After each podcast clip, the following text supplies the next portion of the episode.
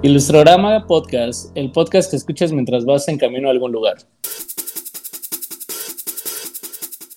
¿Qué tal amigos? Bienvenidos a Ilustrorama Podcast, el podcast en donde hablamos de ilustración y todo lo que hay alrededor. En esta ocasión hablaremos de creación de personaje y escultura. Y en esta ocasión me acompaña Homie, el bootleg de mercado. Soy original, de veritas, de este brazo deforme es parte del diseño. Del otro lado está Drog, quien es la figura de Shrek que viene en el paquete de los Power Rangers y que dice Avengers. Mi mayor duda es saber si es Shrek, Shrek o Shrek. yo, que soy Paco, el luchador con rebaba. Y en esta ocasión tenemos a un invitadazo y es Mr. Mitote, el muñeco de trapo. Hola amigos, ¿cómo están? Aquí remendando ideas. Bienvenido, Mito, súper bienvenido. Este, Muchas gracias. Un tenerte aquí en el programa. Eh, ya lo habíamos platicado y planeado y por fin se dio. Eh, qué gustazo, qué gustazo. El gusto es mío, amigos. En este capítulo, Drog y yo vamos a fandear mucho. Disculpen ustedes, pero es que es Mr. Mitote.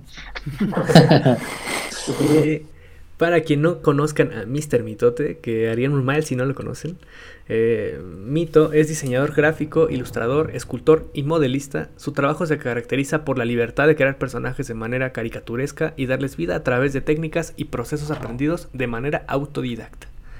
Entonces, y además es una, leyenda en, el mundo de, la escultura y, en este entramado del art toy y, de, del modelado, entonces, eh, bueno, de la, escultura de Toys. Entonces, pues bienvenido, Mitote. Muchas gracias.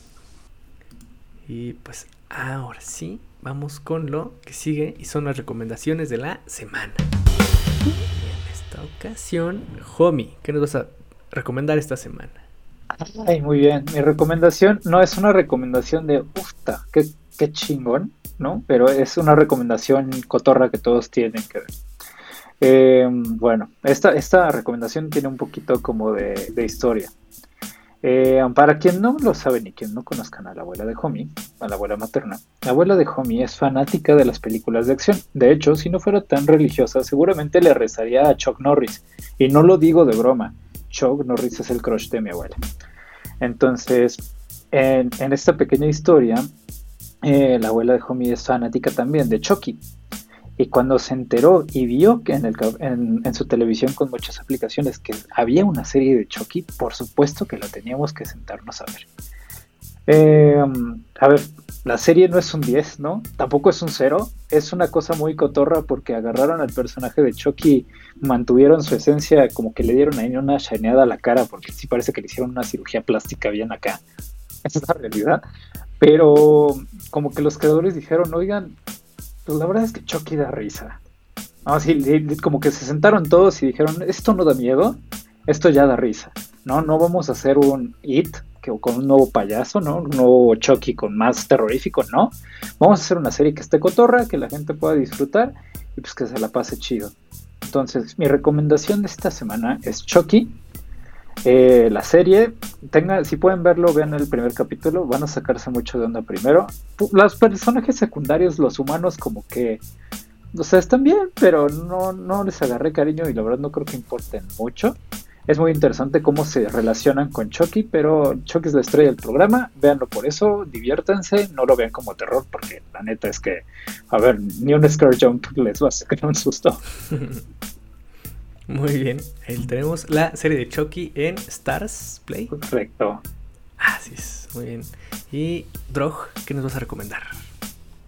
Eh, acabo de terminar justo hace unas semanas eh, la serie de Castlevania de Netflix.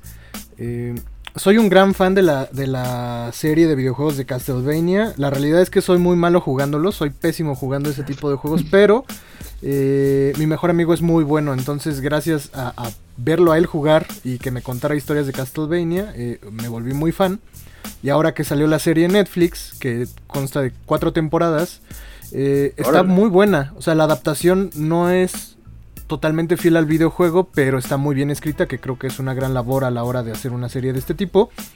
La animación tiene por cada temporada un aumento de presupuesto, entonces está muy buena en cuanto a nivel de detalles. Eh, creo que el background o el trabajo de, fondos está muy muy bien logrado, creo que es de lo mejor que tiene la serie y las peleas son muy muy fluidas, entonces eh, tiene una gran historia, es para adultos, eh, hace grandes referencias a los videojuegos y al final es una serie que, tanto que entretiene y a nivel visual y artístico creo que eh, cumple mucho, ¿no? Llena, llena el tambo de tu, de tu referencia visual. claro. Qué, qué bonita referencia, llena el tambo de tu... Bien. Y este, bueno, pues yo les traigo una recomendación esta semana que es eh, nuevos discos, nuevas historietas. Eh, Eso no es una recomendación, no, es cierto.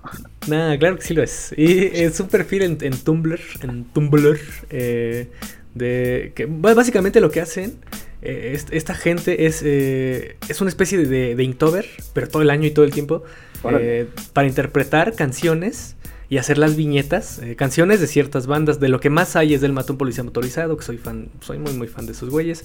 De Bestia Bebé, de Los Espíritus, en sí bandas eh, argentinas. Pero está bien, cabrón, si, si, alguno de ustedes es fan como de, de, estas bandas o de estas canciones, eh, encontrar que las interpretaciones de otras personas se parecen a las suyas o ver de qué manera interpretan ellas eh, estas canciones y estas letras. Y realmente hay unas joyas visuales muy muy buenas eh, que pues, les digo, si, si son fan de alguna de las bandas, o, sea, van a ver la historieta y van a estar cantando la canción mientras repasan la viñeta. Entonces ahí se los dejo, nuevos discos, nuevas historietas. Y vamos con la recomendación de Mito. ¿Qué nos tienes? Pues mi, recomendación es más para, para salir. Eh, pues conocí durante la pandemia un lugar que la verdad es bastante inspirador para crear, para crear. Es ahí en el bosque, la segunda sección de Chapultepec, y el lugar está enfrente del Museo de Historia Natural. Se llama Espacio CDMX, Arquitectura y Diseño. Es un espacio pues, que les recomiendo, bastante acogedor, ahora sí que se van a sentir en, la naturaleza, aunque no lo estén, están en medio de la ciudad, contaminada, pero pues llévense una libreta, un libro, si les gusta leer o solo escuchar música, llévense un lunch. Está súper a gusto, no hay mucha gente, pueden sentarse ahí a dibujar, a ver los gatillos que andan por ahí, gatillos de ahí del museo, y pues muy, muy acogedor. Eh, se los recomiendo mucho. Es una recomendación que les doy porque a mí me sirvió mucho como para reencontrarme y a inspirarme mucho para, retomar como el dibujo y técnicas ahí que, tenía perdidas. Entonces les recomiendo ahí es Espacio CDMX, en la segunda sección de Chapultepec. Muy bien. ¿Y cuál es tu segunda recomendación, Mito? Ah, mi segunda recomendación es un lugar, bueno, es un, es un taller de cerámica que se llama La Lumbrera.mx, síganlos ahí en Instagram. Y actualmente estoy tomando clases ahí de cerámica, es un lugar muy, muy padre, con profesoras increíbles y pues si les gusta la cerámica y están buscando un nuevo medio para expresarse y aprender algo pues nuevo, se los recomiendo muchísimo. Ahí síganlos en Instagram. Muy bien, lalumbrera.mx. Así es. Y ahora vamos con lo que sigue. Y es, y vamos con lo que sigue. Y es la ilustradora de la semana.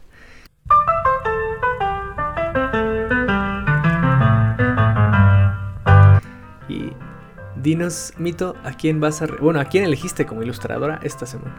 Pues me gustan mucho los ilustradores e ilustradoras emergentes. Eh, me gusta como cómo, se van acoplando las nuevas técnicas a los nuevos medios y les recomiendo ampliamente a una ilustradora que me parece que, toca como muchos temas importantes sociales, culturales y de que a muchos les molestan, pero a otros nos, se nos hacen muy interesantes. Se llama, en Instagram la pueden encontrar como arroba labrens con doble E. Y tiene, pues, creo que un manejo de narrativa, concepto y, técnica bastante padre, me gusta. Y todos los temas que toca creo que son muy interesantes, porque están muy frescos, ¿no? Y son temas muy hirientes socialmente, pero creo que lo sabe abordar de una manera muy inteligente, entonces se los recomiendo muchísimo. Muy bien. Es arroba labrens con doble E, ¿verdad? Así es, así es. NDS, ok, okay. Muy, bien. muy bien. Y pues ahora sí, vamos con lo que sigue y es el tema de esta semana. Y no sé por qué hablo en sílabas, pero eh, pasemos con el tema. Es el frío. Justamente, seguramente sí. Eh, pues con este tema, ¿no? O sea, la creación de personajes, que es algo de lo que hemos hablado, pero en conjunto con eh, pues la escultura, que, es algo por lo cual pues Mito nos, nos, dio este, tenemos el honor, ¿no? De que Mito nos hable justamente de escultura. Y pues vamos a empezar con lo primero, ¿no? Eh, la manera de crear un personaje. Hemos, eh, aquí hemos tenido ya dos capítulos sobre creación de personaje y la verdad es que siempre han sido, o sea, como versiones distintas para la misma causa. A mí lo que me gustaría saber, Mito, es cuál es tu proceso para crear un personaje. Pues mira, mi proceso para crear un personaje, y es muy interesante lo que dices, todos, pues creo que lo hacemos de, de las maneras que aprendimos, ¿no? De, muchos ni siquiera académicamente, entonces pues lo abordamos de diferentes maneras técnicamente. Yo la verdad lo que hago es pues como pensar en un concepto generalmente, ¿no? O algún, algún, alguna idea que tenga en la cabeza y lo primero que hago es agarrar una hoja en blanco, un plumón de agua y empezar a manchar la hoja y de ahí empiezo ya después posteriormente con un marcador a rayar sobre las manchas, a encontrar formas pero dándole un poco como de intención al concepto que ya traigo en la mente, ¿no? Y así es como va saliendo. Trato de no ser perfecto, porque eso es lo que he aprendido ya con el tiempo, que mm, la perfección es como a veces hasta cierto punto algo que nos puede empezar a generar un problema, entonces trato de... Lo que voy viendo es lo que voy trazando y en cuestión de la idea y de lo que voy viendo, voy, voy decidiendo si me funciona o no me funciona el personaje. Y, por ejemplo, o sea, en, esta cuestión como de darle rasgos o, de vestirlo de cierta manera, de los colores, eh, ¿hay alguna historia detrás de los personajes? Eh, ¿Te imaginas como el contexto de estos? ¿Qué sucede ahí, Nito? Pues generalmente si hay una narrativa, ya una vez que ya voy encontrando formas, ya le voy generando una idea. Tanto puede ser una idea gráfica, o escribo, ¿no? Generalmente sí lo escribo, ya literal, escritura de personaje 1 con su amigo secundario 2, me imagino el entorno. Fíjate que hago un ejercicio muy, este, muy práctico, que seguramente todos lo hemos hecho en alguna eh, fiesta de despedida de soltero o de solteras, que es el de que se van diciendo todo en el oído, ¿no? Que le llaman creo que teléfono descompuesto, ¿no? Sí. Yo lo hago solo. Haz de cuenta, digo, a ver, es un oso. Un oso iba caminando en tal lado y se tropezó con una piedra y esa piedra tenía vida. Y entonces a través de todo esto que vas creando, a través de, este ejercicio, eh, vas teniendo pues una narrativa, ¿no? La voy escribiendo y a través de esa narrativa pues te va saliendo el personaje amigo, el terciario, los enemigos, los que lo ayudan, qué elementos sirven, los elementos que él trae, el entorno como tal, ¿no? Si es en la noche, el día, eh, lluvioso, ¿sabes? Como todo esto sirve mucho y eso es lo que yo voy como, yo mismo me voy ayudando a, ir generando como una narrativa completa y de ahí pues desarrollo, aparte del personaje, pues desarrollo todo su entorno. Entonces sirven bastante luego salgan a fiestas y, jueguen. Cuando, aunque sean apáticos y les dé pena, jueguen ese juego si son ilustradores porque sirve bastante, la verdad. Claro, claro, sí. Yo también soy fan como de ver a alguien y empezar como a crear una historia de, o sea, de por qué trae esos tenis, por qué trae, o sea, y, sí, justo. Y entonces... Que ahí, por ejemplo, Mito, que, o sea, a mí me llama mucho la atención lo que dices de esta cuestión como de, o sea, aunque no, digamos, la escultura final no vaya a tener la historia per se o no se vaya a leer, la tiene ya de fondo, ¿no? Y cómo la escultura te cuenta acerca de lo que tú, bueno, de este proceso que nos, nos platicas y todo lo que tiene que ver con el mismo, cómo es que de pronto los personajes se vuelven bien, bien importantes, no solo para tu proceso, sino creo que vivimos en un boom gigantesco ahorita de hay un montón de cosas que contar, ¿no? Algunos lo hacen de mejor manera, tienen más millones que otros, claramente. Este, pero me llama mucho la atención esta cuestión de que todos los personajes que tienen, que de, tú nos comentas, tienen una historia. ¿Tú consideras que para desarrollar una pieza, ya sea ilustración, porque nos comentabas fuera del aire que justo también te dedicas a ilustración y cómo la escultura te llevó a aprender mucho mejor, que me gustaría platicarlo más adelante, pero ¿tú consideras que, mm, digamos, esta historia o tener una historia previa es forzoso para poder crear un personaje? Creo que sí, porque eso te va a dar una pauta para, para saber hasta qué punto tú vas a tener para desarrollar una línea ¿no? de, escultura. Hablando de una escultura comercial, por ejemplo, pues ya teniendo el personaje y si todo sale bien, pues vas haciendo todo, ¿no? Un entorno completo y no sé, hasta un punto puedes llegar a llevarlo al cine, ¿no? Un stop motion. O sea, sí es importante, creo, que una ilustración tenga narrativa, siempre, ¿no? Ya de entrada. Porque, pues, creo que académicamente nos enseñan a que ilustremos algo por ilustrar, pero a veces ni siquiera sabemos por qué lo hicimos, ¿no? Solo fue pues un golpe de suerte o una mancha que le dimos forma, pero creo que sí es importante ya cuando estamos en un nivel profesional poder este, tener una narrativa, porque la narrativa pues lo es todo prácticamente en la ilustración. Y aparte para el ilustrador, más allá del espectador, para el ilustrador pues les da, te da muchos caminos para poder seguir desarrollando hasta un cuento, ¿no? Entonces creo que la, la narrativa es importante y en la escultura pues lo es aún más porque como bien dices, aunque es una escultura, te puede decir mucho. O sea, de hecho puedes dar muchas historias, ¿no? Tan solo con dos, con una escultura principal y un personaje que está al lado, el espectador podría generar una historia sin saber realmente cuál es la historia, ¿sabes? Le puedes dar miles de interpretaciones y eso también es parte importante del creador, en este caso, pues, el que lo hace, ¿no? Yo, yo, yo ahí tengo un, comentario. Hay, hay, algo que siempre eh, recalcamos en el podcast cuando hablamos de temas que a veces salen fuera de lo que conocemos como ilustrar a partir del dibujo. Y es que muchas veces eh, nos empeñamos, eh, digo, hablo en general, como de que siempre salga eh, la ilustración en 2D, ¿no? Y nos aferramos a ese formato y lo queremos y lo amarramos y lo terminamos odiando, pero pocas veces experimentamos con el 3D, ¿no? O experimentamos en este caso preciso con la escultura. Y a mí me gustaría saber, porque digo, yo como, aprecia, como apreciador de, de arte hoy, pues me gusta mucho, ¿no? El, manejar la pieza, el verla en un 360 y darme cuenta que, que es más compleja que una ilustración bidimensional, ¿no? Porque te cuenta mucho en un formato en el que puedes tocar, puedes observar, puedes eh, sentir. ¿Cómo fue para ti el descubrir ese formato, eh, pasar del 2D a, la escultura y el, pintar y este formato del arte. ¿Y cuál, cuál fue esa sensación y el descubrimiento de llegar a este formato? Pues primero fue donde yo lo recuerdo, que ya tiene más de 16 años, que es lo que platicábamos fuera del aire. Empecé como en el 2005. Eh, fue frustrante porque, pues, pasar del 2D, que es pues que creo que muchos ilustradores lo conocemos. El 2D pues es solamente algo que pues estás viendo, ahora sí que en 2D, pero que no estás viendo nada atrás, ¿no? O sea, digamos que es frustrante porque pues te tienes que empezar a imaginar más allá, o sea, como ilustrador a veces uno es flojo y como que dice, ah, bueno, de atrás no importa, ¿no? Porque pues nadie va a saber qué está pasando, ¿no? O sea, nos, nos imaginamos un mundo pues en un plano, en dos planos, ¿no? Y los planos los generamos con sombras o con color. Pero ya cuando estás hablando de escultura o modelado, eh, pues sí tienes que imaginarte todo, ¿no? O sea, el personaje que trae atrás, si lo ves de perfil, que va a traer una marca u otro color.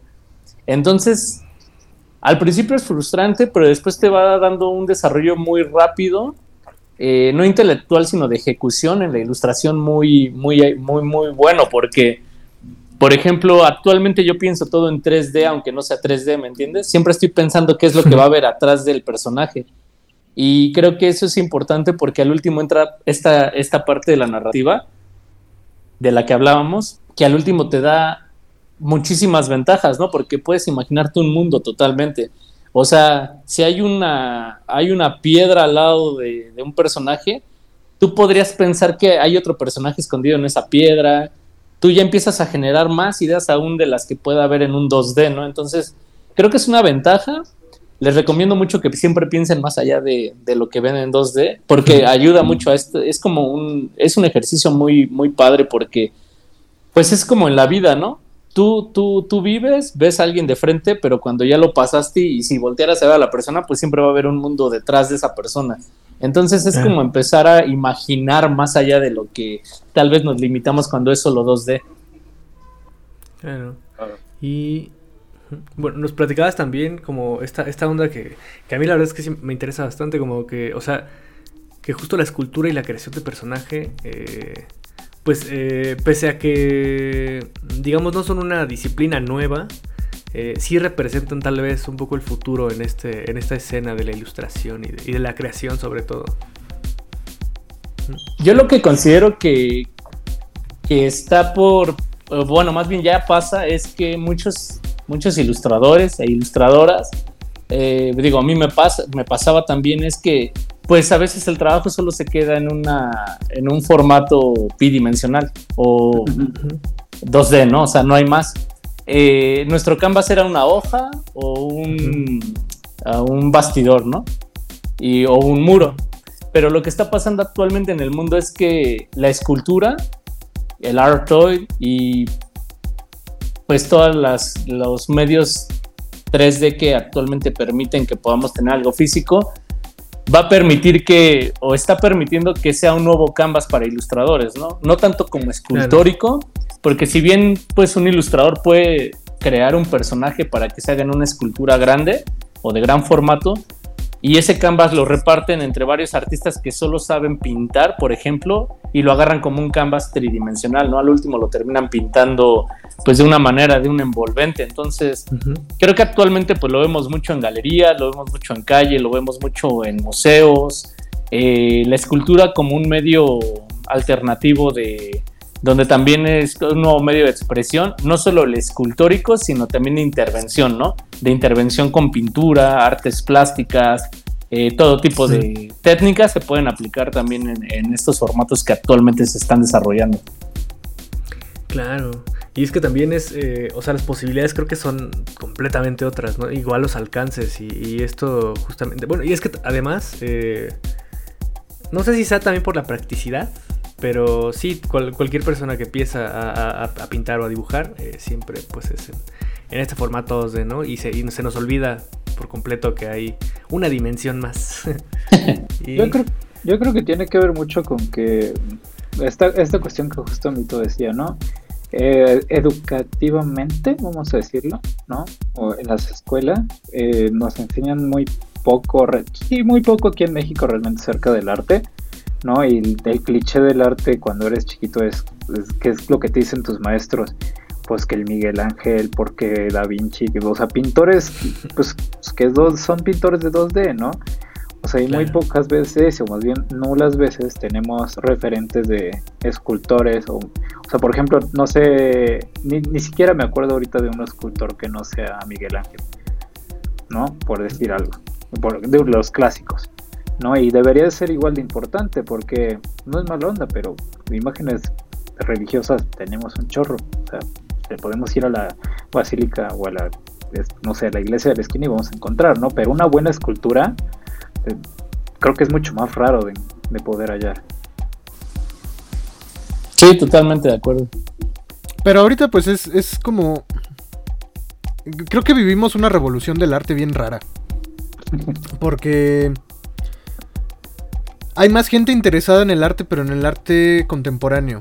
Ya hay más gente que identifica a Cos como un, un artista, ¿no? Que tanto es eh, a nivel gráfico como a nivel escultura, aunque pues ya su producción supera más eh, a su persona, ¿no? Ya es como todo un proceso de, hechura. Pero ya hay gente que ubica ese tipo de, situaciones, ¿no? Ese tipo de expresiones. El arte hoy ya, lo, ya es considerado como, como un elemento del arte. Y pues también hay artistas urbanos que pues ya son considerados artistas y que, que, la gente los sigue, ¿no?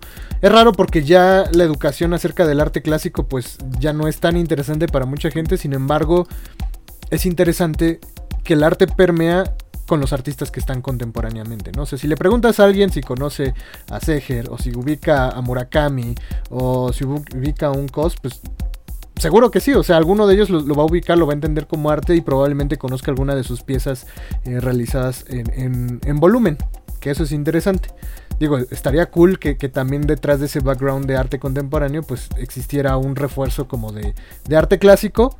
Eh, ya es soñar muy lejos y esperar que el sistema educativo pues tuviera mucho más cercanía con esos temas, pero pues afortunadamente hay artistas que gracias a su, popularidad y a la cercanía que tiene con, las generaciones más jóvenes, pues tenemos esa, permeabilidad y también ese interés de gente que no es ilustrador, ilustradora y que también son ilustradores e ilustradoras que quieren abordar el formato 3D, eh, ¿no? Es decir, hacer esculturas o hacer intervenciones directamente en una plataforma. Que también es un, término bien curioso que, pocas veces se menciona.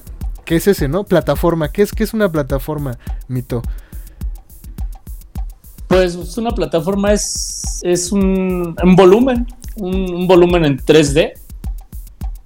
O sea, como tal es una escultura en, en 3D. O sea, eso es una plataforma como tal. O sea, un volumen, un volumen como el que conocemos, pero justo lo que mencionas, como más contemporáneo. O sea, ya no vamos a ver un volumen de Miguel Ángel, ¿no? Algo estéticamente perfecto para, para, las antiguas eh, las eh, academias civilizaciones, ándale. Sino ahorita ya podemos ver, no sé, un Snoopy, podemos ver algo como, no sé, pues justo como tú mencionabas, ¿no? Un COS. O sea, eso es una plataforma, ¿no? Y que, son creadas a través de, pues, de diferentes marcas o de diferentes artistas que crean un personaje y lo llevan a un volumen y en ese momento, al ser una escultura pop, se convierte en una plataforma. Que, prácticamente son creaciones de, pues, de diferentes artistas en todo el mundo. Aquí, aquí por ejemplo, algo que decía Drog, Sobre, eh, o sea, sobre esta, esta, esta, esta pelea entre lo, clásico y lo actual, eh, me hace pensar en algo que, de hecho, siempre, siempre está ahí rondando en la ilustración, que es esta parte de lo análogo y lo digital, ¿no? Y creo que en la escultura el cambio es eh, mucho más tangible, literalmente, porque, les, o sea, como sea una ilustración en 2D, pues sigue siendo un plano, ¿no? Eh, ya sea análoga o digital, pero en una escultura, pues no, o sea, eh, platícanos un poquito sobre, sobre esta, las diferencias o, las, las no, no, no vicisitudes, no, porque es otra palabra que, dominguera que quise usar.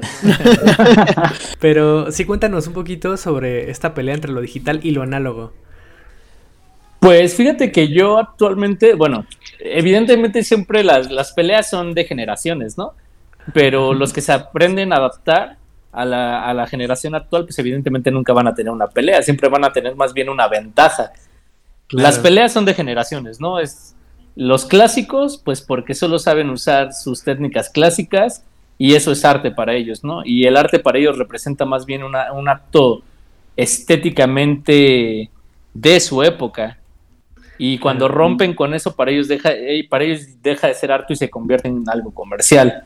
Pero justo lo que mencionaba, ¿no? Murakami es un artista contemporáneo, Kos es un artista contemporáneo que también viven dentro de, museos, pero lo ven más como comercial porque ellos también hacen series, ¿no? Series en series de, de piezas en, series de mil, dos mil, cinco mil o, series limitadas, y entonces ahí se vuelve comercial la escultura, ¿no? O sea, digamos una, una edición de mil en plástico, aunque es una producción industrializada, eh, para ellos pierde como mucho esta connotación artística, pero sigue siendo arte, ¿no? Porque al último, pues, digamos que pues viene de un artista, o sea, pero es comercial. Pero si tú ya lo ves en el MIT o en el MoMA o en otro museo, en un gran formato, entonces ya es arte, ¿no? Yo creo que aquí más bien depende quién no se sabe adaptar. Y mm, ahí, de ahí viene todo. Los, los mm. artistas que de la vieja escuela que se han sabido adaptar, me considero de la vieja escuela un poco, es tú aprendes a hacer cosas manuales, ¿no? Tradicionales, análogas, o sea, plastilina, stickers, espuma de poliuretano, todo lo que tú sabes, ¿no? haces tu pieza. Pero llega la nueva generación que hace 3D en, digital y, nacen las impresoras de resina y para muchos eso ya no es válido porque no lo hizo el hombre, ¿no? O sea, deja de ser una cuestión de arte. Pero creo que si lo sabes mezclar y te sabes acoplar, entonces lo puedes llevar también a que tenga el valor artístico, porque al último, tú nunca como ser humano dejas de, de estar dentro de ese proceso. Desde que lo creas, desde que lo modelas, desde que lo pintas, desde que lo expones y, en el punto en donde las personas no saben que, fue impreso en filamento, en resina, no, o sea, tiene una intención que es crear, entonces siempre es arte, ¿no? Yo como puedo definir la comercial de lo artístico es, lo comercial para mí, la escultura comercial es cuando me la pide una marca, lo hago y hago una serie de 25 y terminan siendo de todos modos hechas a mano y es arte. Pero yo digo, bueno, eso es comercial, ¿no? Porque lo están explotando de una manera comercial, pero sigue siendo arte. Nada más es como lo divides, pero sigue siendo lo mismo. Y yo creo que más bien esa adaptación, los artistas que no nos adaptamos o las personas que no nos adaptamos a las nuevas tecnologías, a las nuevas formas de pensar, pues estamos obsoletos.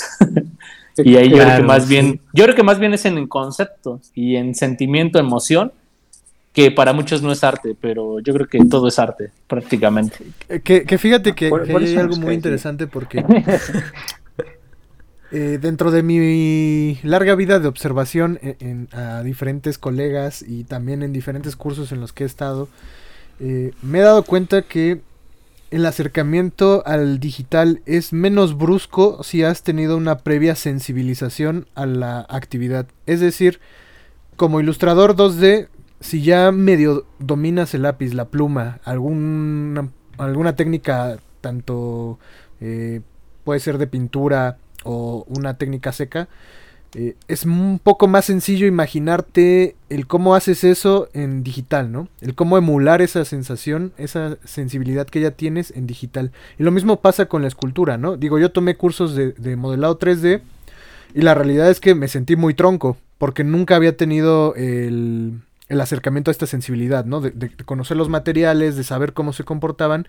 Y gente que sí llegó a, a tener como un acercamiento a escultura con, plastilina y embarrarse y con stickers y aprender el cómo se siente y el cómo se maneja, pues sí tenía una velocidad en aprendizaje a la hora de, abordar la plataforma digital, ¿no? Llámese ZBrush o, o llámese Cinema, pues para ellos era más sencillo como imaginarse esa sensación al estar viendo la pantalla, ¿no? Y a través de esa sensación pues empezar a, darle forma a, lo que querían. Sí. Claro. Que, hay una, hay una conexión, creo ahí, algunas me explicaron, pero no, no las no las sabría escribir eh, detalladamente. Pero con esta cuestión de, poder representar cosas en 2D, eh, o sea, cualquier persona que sepa dibujar eh, va a tener una facilidad para poder esculpir. Que, que, creo que también tiene mucho que ver con esta cuestión de que cuando dibujas estás imaginando, o sea, no imaginas en plano, pues, ¿no? Creo que no sería imposible imaginar algo, algo totalmente en plano. Eh, o sea, siempre, siempre vemos las cosas en nuestra cabeza eh, de diferentes perspectivas. Aunque no sepamos cómo dibujar una perspectiva, que es, cosa, es una cosa muy, muy rara. pero, pero justamente eh, tener facilidad eh, al, dibujar o, tener cierto control de la técnica eh, sí te hace entrar como que un poco, te hace caer un poquito más en suavecito cuando empiezas a esculpir, que creo que es algo que tienen mucho los niños, por ejemplo, o sea, que manejan la plastilina y hacen cosas porque tienen como esta facilidad de representación, que tampoco, o sea, no están tampoco atados a cánones estéticos y todo este tipo de, este tipo de reglas, ¿no? Pero bueno. Eh, creo que el ejemplo más claro que de, lo que comentas, Paquito, es cómo los niños dibujan las narices, ¿no? Es, hacen como una especie de C o como una especie de, como de U, ¿no? Pero, a ver, es, si tú ves la nariz de lado, ¿no? Eso es una C, es una como U, no es que dibujen pues los dos orificios y, no sé cómo se llama la nariz, no debe anatomía. El tabique. el tabique, pues, pero creo que tiene que ver con eso y la cuestión de que, como dice Mito, sea más fácil acercarte al 3D después de poder agarrar las cosas y asociarte, pues creo que es un principio muy básico. Quien inventó o quien desarrolló el programa, pues claramente entendía cómo era modelar un poco, ¿no? Entendía que pues, si ocupas el, el, ¿cómo se llama? La brocha para jalar el material en, el 3D, pues tiene que funcionar de cierta manera y seguramente tuvo que jalarle en la vida real para aprender y entenderlo. Claro. Sí, y por ejemplo, esto que tocan de, lo que tocan ahorita de, de quien sabe dibujar sabe esculpir y quien sabe esculpir sabe dibujar, es un principio de limitante cultural, porque hay muchos ilustradores que han investigado y muchos científicos que lo han hecho en un sentido muy práctico, es que eh, todas las personas eh, en su desarrollo del primer año al tercer año ya saben dibujar.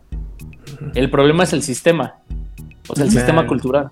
O sea, que es como de no, todos van a la escuela a aprender, a escuchar y a poner atención. Y hay muchos niños que dibujan, niños y niñas que dibujan en clase, que tienen la facilidad, pero los van corte, corte, corte, corte, hasta que te vuelven parte de ese sistema. Los que rompen en un futuro, o sea, la gran mayoría de creativos que conocemos, que es que se les facilita el dibujo y es que él nació con eso, todos nacemos con eso y todos, creo que yo siempre lo he dicho, cualquier persona sabe modelar, Cualquier persona puede pintar, cualquier persona puede dibujar. El problema es que tú en tu regresión educativa encuentres en qué momento lo dejaste de hacer. Claro. De hecho, todos ubicamos a Puño en una, en una, en una conferencia. Él justo dijo: Le preguntaron, ¿tú cuándo empezaste a dibujar? Eh, ¿Cuándo te diste cuenta que, que se sabías dibujar? Él dijo: Más bien, ¿cuándo me, me dejaron de. O sea, ¿cuándo lo limitaron a dibujar? Y él hablaba de esto: de cómo el sistema te, te, limita ciertas cosas y cuando lo vuelves a retomar, ¿no? Entonces ahí era más bien una cuestión del sistema. O sea, los sistemas educativos y los sistemas sociales siempre te limitan. Y nosotros somos seres, los creativos somos seres que tal vez ya lo llevábamos y nos limitaron muchos años y lo volvimos a retomar. Entonces, claro. y muchas personas que no se dedican al arte, lo pueden hacer sin problemas porque también tienen la capacidad de poderlo hacer. De hecho, yo soy de las personas que cree que somos capaces de poder aprender cualquier oficio, el que sea. Podemos ser abogados, contadores, sí. maestros, podemos ser todo. Claro, Pero el problema sí. es que solo nos enfocamos en una cosa porque pensamos que la vida solo te da para una, cuando la vida te puede dar para muchas más. Que justo hace rato estaba viendo un TikTok que lo explicaba y justamente hablaba de esto, o sea, de, de alguien que dibuja, que hace, o sea, una niña que hace cinco dibujos diarios eh, durante 15 años. O sea, si multiplican 5 por 15, me avisan cuánto es, porque son muchos dibujos. y es justamente esto, o sea, eh, que todos siempre dicen como, como de, es que, es que nació con el don, ¿no? Es que, ah, tiene la, es, el, para ella es fácil, pero es fácil porque tu, hubo dedicación, hubo un proceso. Y es justamente también de lo, de lo, que, de lo que hablas, o sea, que, que, que sí, o sea, yo recuerdo todos en, en, en, en clase dibujando o intentando hacer cosas. Pero pues sí, o, o, no se llegan a casa y mamá, mamá ve que dibujan en los apuntes y regaño, ¿no? O, la maestra o cosas así. Y sí, justamente, eh, pues creo que creo que todo radica ahí en, en, en, que, en que culturalmente, no, educativamente la cultura pues no está, no está no en cuenta. Yo, yo, ahí tengo una anécdota bien, bien, bien curiosa. Eh, pasé de una escuela primaria a otra escuela primaria en segundo grado. Y eh, pues entré a como dos semanas después de que había empezado el curso. Entonces, eh, ni siquiera fui el primer día con uniforme, fui con ropa de civil. Y me pidieron un cuaderno. Y yo el único cuaderno que tenía era el cuaderno donde dibujaba. Estamos hablando de segundo de primaria. Era de un esos. Gokus, de esos Gokus. Todas las hojas estaban atascadas de dibujos, de, de, pero atascadas. Eh, creo que es de las épocas en donde más eh, dibujamos, ¿no? Cuando somos niños. Claro. Y pues mi idea era pues escribir encima de mis dibujos, total, se iban a seguir viendo. Eh, no. Pero la maestra los vio, vio, vio mi cuaderno de dibujos, lo ojeó y me dijo, quiero que durante la próxima hora borres cada uno de estos dibujos ay, de tu libreta ay. Porque quiero que esté limpia para que puedas escribir. Creo que es de las sensaciones más horribles que recuerdo y sobre todo humillantes porque me puso al frente a borrar todos mis dibujos de mi libreta para que estuviera, digamos, adecuada a los estándares de aprendizaje. Wow. Claro, güey, es que. y desde ese ya día, tristes. desde ese día algo se quebró dentro de droga. Pero bueno, o sea, sí, todos concordamos en que definitivamente, eh, se, o sea, se nos limita la parte creativa desde pequeños porque pues estamos, o sea, la educación está, y justo hablamos de esto fuera del aire, o sea que la educación está, o sea, funciona en base al capitalismo, ¿no? A, lo que es productivo, a lo que es redituable, pues, y desafortunadamente, eh, pese a todo este escenario eh, en el que estamos viviendo, aún es complicado que la educación básica tome en cuenta estos factores, pero miren, esa es la parte mala, ¿no? Que ya todos vivimos porque somos adultos, pero también está no esta parte buena en donde, en donde eh, te, tenemos a Mito que pues justo tiene toda la experiencia de, de, de vivir de esto. Eh, pero dinos, ¿qué nos ibas a, a, decir, Mito?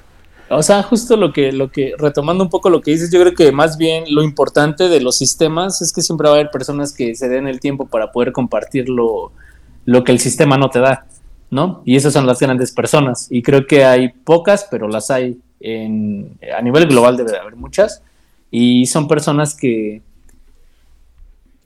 eh, no inventan como tal procesos, pero los comprenden de mejor manera, los desglosan y los, lo, los van compartiendo. Y ahí es donde muchos hemos aprendido, ¿no? Claro. No de una manera sistemática, porque la manera sistemática es competitiva y es perfecta, ¿no? Claro. Y lo que no es eso es malo, ¿no? Y por eso hay tanta gente frustrada. muchos artistas, mucho todo.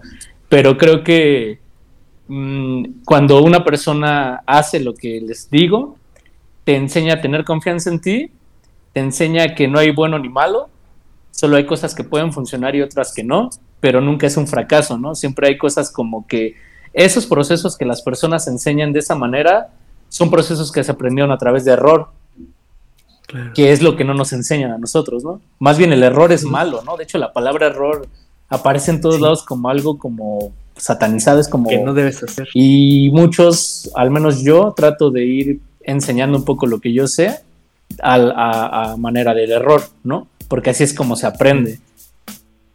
Porque así nunca va a sentir que eso es un fracaso, sino es un éxito, ¿no? Porque a través de los errores se han generado procesos padres para la humanidad. Pero eso es lo que no nos enseñan, porque no, no, eso no lo enseña el sistema, ¿no? Eso ya le enseña gente diferente al sistema. O sea, los, pues para ellos los, los que van en contra de su sistema, pero yo creo que es importante también eso, ¿no? O sea, que va a haber siempre personas que se van a dar el tiempo de, de desglosar procesos y dárselos para que la gente los dijera de una manera más rápida y acortar muchos años de, como de experimentar, ¿no? Para que la gente pueda seguir avanzando y aportando y desglosando y seguir compartiéndolos. Y eso es donde entra mucho esto, ¿no? Que justo eh, algo que, dices y me hace muchísimo sentido y me da mucho coraje, porque justamente sí, o sea, la creatividad está sujeta a las reglas, o sea, y no debería ser así porque, eh, o sea, tengo el recuerdo de, amigos o de gente que, que, conozco, que conocí en algún punto, que, que querían dibujar pero al hacer algo y no le salía a la primera, era como de, ay, no, es que no soy bueno, no me gusta, ya no, ya no quiero. O sea, justo por eso, porque se nos enseña que no podemos equivocarnos, ¿no? A que si no nos sale un dibujo a proporción así exacto, pues no es un buen dibujo. Y, creo que eh, pese a, o sea, pese a que estamos acá sentados sabiendo esto, aún así nos es muy difícil eh, eh, pues digamos, eh, quitarnos este velo en la vida real. Y, eso pasa con mucha gente que intenta hacer cosas. Me imagino a alguien intentando esculpir por primera vez o usando plastilina para hacer algo y que no le salga la primera y frustrarse y aventar la plastilina. O sea, o lo mismo con, un dibujo. Y es justo por eso, porque nos, o sea, crecimos con, con, estas reglas, con estas normas de, de, de no equivocarnos, pues. Sí, con los cánones, ¿no? Y con las referencias. Nuestro peor, eh, o sea, yo siento que nuestro peor, enemigo son nuestras referencias, porque siempre queremos igualarlas, pero son buenas, las referencias son buenas, pero hay que desglosarlas y pues saber que lo podemos hacer mejor o peor o, ir por un camino diferente, ¿no? Que eso es, es importante. Y que es un proceso, o sea, es justo, no vas a hacer algo muy muy bueno porque pues tampoco todos, o sea, no somos genios pues, ¿no? Eh, pero, pero, pero la constancia y es, es, como algo que se tiene que trabajar y es algo que es complicado de entender también. Claro, ahora, eh,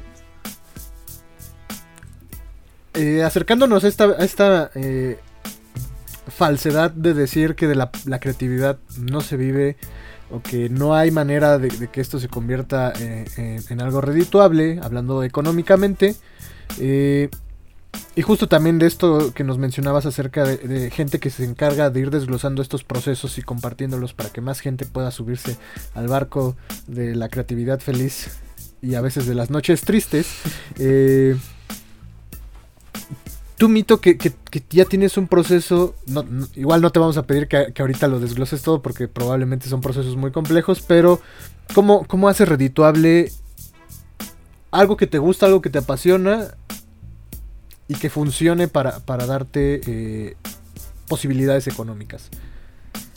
Pues mira, eh, de alguna manera yo empecé a comprender un proceso que yo hacía, el cual en tiempo era malísimo. Eh, me pedían ciertos trabajos y me tardaba dos, tres meses en hacer una pieza, por ejemplo. Entonces, el éxito de mi proceso no es el proceso o no es la calidad o no es lo que muchos piensan, ¿no? Cuando alguien dice, yo mejoré mi proceso, siempre hablan de calidad, ¿no? O sea, lo ves y wow. el éxito del proceso que yo hago es el tiempo de ejecución en el que yo lo hago. Y ahí es donde para mí es redituable. Mis procesos, pues prácticamente no, no son secretos, porque creo que aparte de que doy clases y los muestro, también siempre soy compartido en mis redes sociales de cómo los hago, ¿no? No son cosas que, inventé yo, sino más bien son cosas que junté y es lo que a mí me funciona. Eh, pues yo cuando vendo una idea es vender un concepto, aterrizarlo en, en, el mínimo tiempo, de la mejor manera que tal vez un cliente le puede agradar, y de ahí llevarlo al proceso que es rápido, ¿no? Es como, pues actualmente, de lo que hablábamos de los medios, eh, yo, yo uso escultura digital para que sea más rápido y si hay algún ajuste de un cliente, que ahora lo comercializo más como a cliente, puede haber un ajuste en un minuto, en un, en un volumen, en un ZBrush o en un cinema, y no tener que romper la escultura que ya hice a mano y tardarme otras dos semanas, ¿sabes? También he encontrado esas fórmulas, ¿no? Que si es para un cliente y sé que un cliente siempre requiere de cambios o ajustes, voy a lo digital. Y al último, ya que está probado, lo llevo a la cocina, le saco molde y los pinto, ¿no? Y ahí es donde vuelve a entrar esta parte de sensación física, ¿no? De sentir el olor de la pintura que huele bien rico, eh, sentir la pieza, pintar con pincel y entregar el número de piezas que me pidan. Pero lo redituable para mí en mi trabajo es el tiempo, o sea, el tiempo de ejecución. Y eso es lo que me permite a mí poder seguir haciendo proyectos. En un mes puedo hacer tres, y también le he podido dar trabajo a otros colegas y pues se va haciendo un mercado en donde no solo tú ganas, sino suena muy trillado esto de, de empresarios, ¿no? Que pasan en Shark Tank, ¿no? De, no, y le doy empleo al pueblo de no, yo no realmente no voy con esa bandera, pero sí he tenido oportunidad de tener ya, pues, no un equipo, porque no es mi equipo, pero sí gente en la que confío de que me ayudan a hacer los renders a veces, moldes, gente que me ha ayudado a pintar, gente que me hace los empaques, gente que me ayuda a hacer la fotografía, ¿sabes? Ya hay un grupo que estamos en constante trabajo gracias a, que tal vez yo le aposté a una fórmula, a un proceso y me ha funcionado y me han funcionado los tiempos. Y para mí es, ¿saben cómo lo veo yo? Como, como los deportistas de alto, alto rendimiento que todos corren muy bien, pero gana el que menor tiempo hace. ¿Sabes? O sea, ya no es quien lo hace mejor, sino quien acorta los tiempos y lo hace bien o al menos se puede dar como una buena presentación. Entonces creo que también un poco mi fórmula es el tiempo y disfrutarlo, ¿no? O sea, es hacerlo en el tiempo, pero también disfrutarlo y no sentirlo como una presión. Claro. Sí, claro. Pues, eh, eso, eso, eso a mí me recuerda mucho eh, a justamente un proceso muy similar que sigue mi padre. Mi padre es carpintero. Trabajé muchos años con, con él cuando estaba joven. Y yo recuerdo que la primera vez que, yo vi un presupuesto eh, decía eh, así 20 mil pesos, ¿no? Y dije, ah, no me da 20 mil pesos por un mueble, wow, o sea, si, ganamos bien, entonces ¿por qué comemos frijoles, no? ¿Por qué mis calcetines están rotos? Sí, ¿por qué mis calcetines están rotos? Y eh, pues mi papá me decía que, que si de verdad se quiere ganar bien, hay que, lo que dice Mito, ¿no? hay que sacar el trabajo lo más rápido que se pueda. ¿Por qué? Porque si alargas esos 20 mil en un mes, los gastos incrementan y el dinero ya no rinde. Pero si tú sacas ese trabajo de 20 mil en una semana y media, pues ya vas, vas tablas, ¿no? Tanto con lo que inviertes en material, con los gastos que pagas y lo que ganas. Entonces ahí es redituable. Pero si tú haces que tu, tu trabajo, tu entregable, se vaya extendiendo, pues te estás comiendo el dinero que, que, en un momento creías que era muchísimo, ¿no? Es cuando está esa falsa ilusión de, de creer que estás ganando mucho pero no estás estudiando todo lo que se está gastando eh, fuera, fuera de eso, ¿no? Entre más tiempo eh, alargues el proyecto. Claro, totalmente de acuerdo. Por supuesto. Pues, que a mí me gustaría preguntarte, Mito. Sí, a ver, o sea, creo que hemos tocado un montón de cosas. Nos falta tocar todavía, creo que un montón. O sea, necesitaríamos como cuatro episodios para esto. Si los quieres, aquí andamos. Este, eh, si pudieses darle un mensaje a las personas que quieren dedicarse a la escultura o a hacer juguetes o a hacer 3D o a esculpir, ¿qué es lo que les dirías? Pues lo primero es justo como, pues, confiar, ¿no? O sea, hacerlo. Es como, pues no hay límites, o sea, realmente nosotros nos ponemos en la mente, o sea, pues le hablamos del sistema, ¿no? O sea, tenemos un límite, ¿no? Que es todo lo que cada uno vive, ¿no? Pero yo creo que lo primero es pues no tener miedo a hacerlo. O sea, es como, de todos nos vamos a morir, ¿no? O sea, ya la pandemia ya nos enseñó que no estábamos preparados para morir y muchos murieron. Entonces, sé que no es el mejor ejemplo, pero sí es real. O sea, lo único que tenemos pues pagado es la muerte, ¿no? Entonces yo creo que es no tener miedo, o sea, es como hacerlo. O sea, digo, hay una marca de tenis, ¿no? Muy famosa, la de la palomita, que tiene una frase muy buena que yo creo que se aplica, ¿no? O sea, solo hazlo. O sea, creo que solo hay que hacerlo y, confiar en que el tiempo y la disciplina te pueden llevar a conseguir resultados siempre. No va a ser a la primera, como decíamos, ¿no? O sea, no es como ya me senté, ya me quedó y ya que vengan los proyectos, ¿no? Porque es disciplina en muchas cuestiones, o sea, es trabajar, ponerlo en redes, que lo que llegue a la gente que a la gente indicada, ser constante, mostrarlo, dar pues dar la mejor cara de ese proyecto, pues llegarle a la gente, ¿no? Es, pues nuestro público es como la gente que lo compra, entonces, pues ellos siempre van a estar esperando algo nuevo, entonces es como ser disciplinado en hacer y en confiar en que copiarte tú mismo tu propio trabajo y seguirlo mejorando, ¿no? En lo que nosotros pensamos que lo podemos mejorar, pero yo creo que el, el, mejor consejo es hacer siempre las cosas y no solo quedártelas en la cabeza porque les puedo asegurar que nos ha pasado en que pensamos una idea, nunca la hacemos y un año después la hizo alguien y decimos, es que me la robó y es como nadie te robó nada, simplemente tú no te arriesgaste como él lo hizo, ¿no? Y ya, pues es arriesgarse. Claro, claro, claro. Que pues eh, creo que consejazo, o sea, justo por, por esta parte en la que nos da miedo volver a empezar eh, en otra cosa, o sea, como ya, ya soy bueno dibujando, pero híjole, es que no sé esculpir, mejor me quedo acá, es como, pues inténtale, ¿no? A ver qué tal, o sea, justo eso, no te va a salir a la primera, pero igual en 10 años, eh, o sea, justo con esta disciplina, pues vas a, lograr hacer algo. no, y algo, perdón que te interrumpa, es este, también es hacer este pues equipo con otras personas. O sea, si nosotros no somos bueno, buenos eh, por ejemplo, haciendo escultura, pues buscar a alguien que también tenga ganas de un proyecto y que sepa escultura. Si no sabemos pintar, pues buscar a alguien que quiera pintar y al último llegar a un acuerdo de, pues yo creo el personaje, tú lo esculpes y tú lo pintas y hacemos una alianza, ¿no? Y, y lo publicamos, lo vendemos y nos vamos a como vaya saliendo y así es como se hacen también como las grandes empresas, ¿no? Que no queremos ser parte de esos sistemas, pero al último, pues vamos para allá todos, ¿no? pues todos buscamos tal vez algo, ¿no? Que es una estabilidad tanto emocional como económica, siempre. Y también, o sea, busquen también a las... Eso también es otro consejo que es bueno, o sea, no quieran hacer todo ustedes porque no se puede. O sea, eso es real. Tienen que buscar a las personas indicadas y que sean de confianza aparte. Así. ese, ese sí es un, muy, muy, muy, muy, muy buen consejo. E, e, ese debería de ir anotado ahí en una libretita.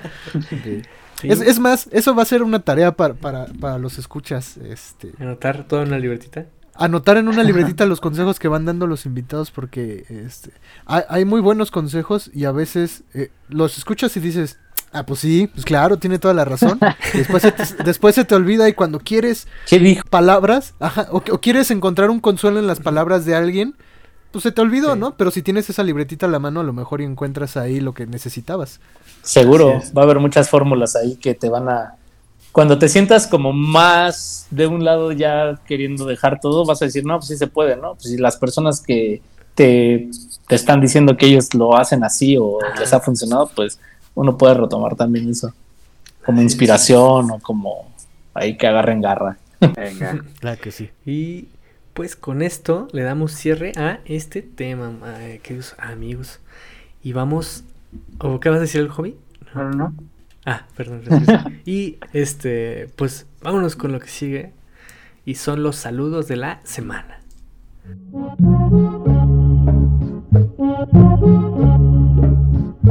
DJ Drog presenta Sonido itinerante, sonido profesional en todos los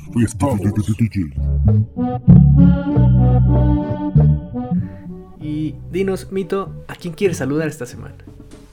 Ah, pues a todos los que nos están escuchando, que andan seguramente haciendo sus labores de casa, trabajo, o van en camino al cine o lo que sea. Pues un saludo a todos los que están escuchando.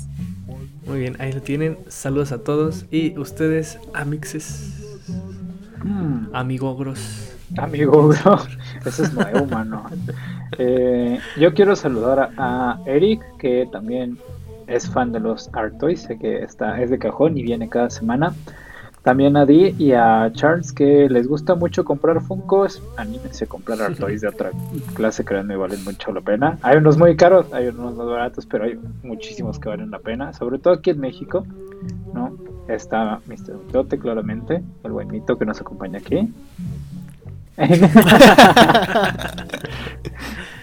y venga. Ahí está. ¿Y tú, Dro? Eh, pues un especial y eh, grato saludo para Mr. Alk, que siempre está ahí este, apoyándonos. También tiene su capítulo aquí en el podcast por si lo quieren buscar. Es- est- estuvo muy muy bueno y creo que puede complementar este capítulo. Y pues también el saludo así general para toda la pandilla de Latinoamérica que nos escuchan desde Chile, desde Argentina, desde el Perú, desde Colombia y pues toda la gente que también nos escucha desde Europa, China. Que Sí, quisiéramos averiguar quién nos escucha desde China. Por Sí, favor. Sería increíble que nos escriban. Y también Estados Unidos. Este. Y pues ya, eh, saludotes, abrazotes. Ah, también a John. Saludos, John. Ah, que no pudiste estar aquí, pero ahí te va tu saludo a ti, al Boris y a Feri. Paloma. A Feri, Feri saludos también. a Feri también. Sí, Feri siempre me saluda y yo nunca la saludo. ¿Por qué no me, no me dicen algo? A ver. Este, pues sí, sal- saludos a Feri.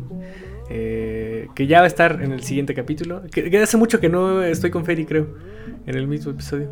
Pero bueno, ya va a suceder. Venga. Y eh, saludos también a nuestras Patreons, a Van, a Liz Morales, Paloma Aguilar, a Afke Mertens, a Fernanda Flores y a nuestro eh, mecenas, el perro golondrino.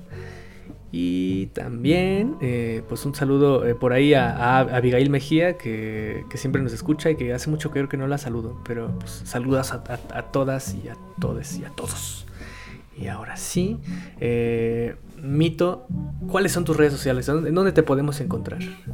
Pues el que le recomiendo, en donde no subo gatitos ni cosas así raras, es en Instagram. Me pueden encontrar en la parte de escultura y modelado como arroba mr-mitote y tengo una cuenta de solo ilustración digital que es arroba mr.mitote. Y ahí es donde subo procesos en las historias y si quieren una, una comisión o un pedido, ahí me pueden hacer alguna compra. ¿Y los cursos? Los cursos los publico generalmente en el de MR-mitote, en historias. Y yo soy el que toma el pedido, yo soy el que les manda la información y yo soy el que doy el taller y el que les da su diploma. Pero ahora, si, si, si no fueran de México, eh, creo que también está Doméstica, ¿verdad? Ah, bueno, sí, en doméstica me pueden buscar así como Mr. Mitote y es como cómo crear un art toy desde cero o algo así. Y ese lo pueden ver a su ritmo, a su tiempo. Están ahorita, creo que con descuento. Estoy con descuento. como buen este objeto del capitalismo, me pueden encontrar ahí y cualquier cosa, pues ahí me pueden, este, pueden tomar el curso. Se lo recomiendo, es para principiantes y no tan principiantes y lo van a disfrutar mucho. Muy bien, ahí lo tenemos. Y Drog, tus redes sociales. Eh, Drox Sarasúa en Instagram. Homie, A mí me encuentran en todos los como arroba no soy chilito. Ahí me encuentran como Paco Seoku y a Ilustrarama como Ilustrarama en Instagram y Facebook. Y ahora sí, mm, Mito, Mr. Mitote, neta, qué lujo haber tenido acá. eh, una, una leyenda con nosotros, eh, sépanlo, amigos. Y pues muchísimas gracias por, por aceptar la invitación y por tremendo tema y por compartirnos eh, un poco de tu experiencia. Muchísimas gracias. Gracias a ustedes, un honor. No, no, es nuestro, es nuestro. Y ahora sí, vámonos. Adiós.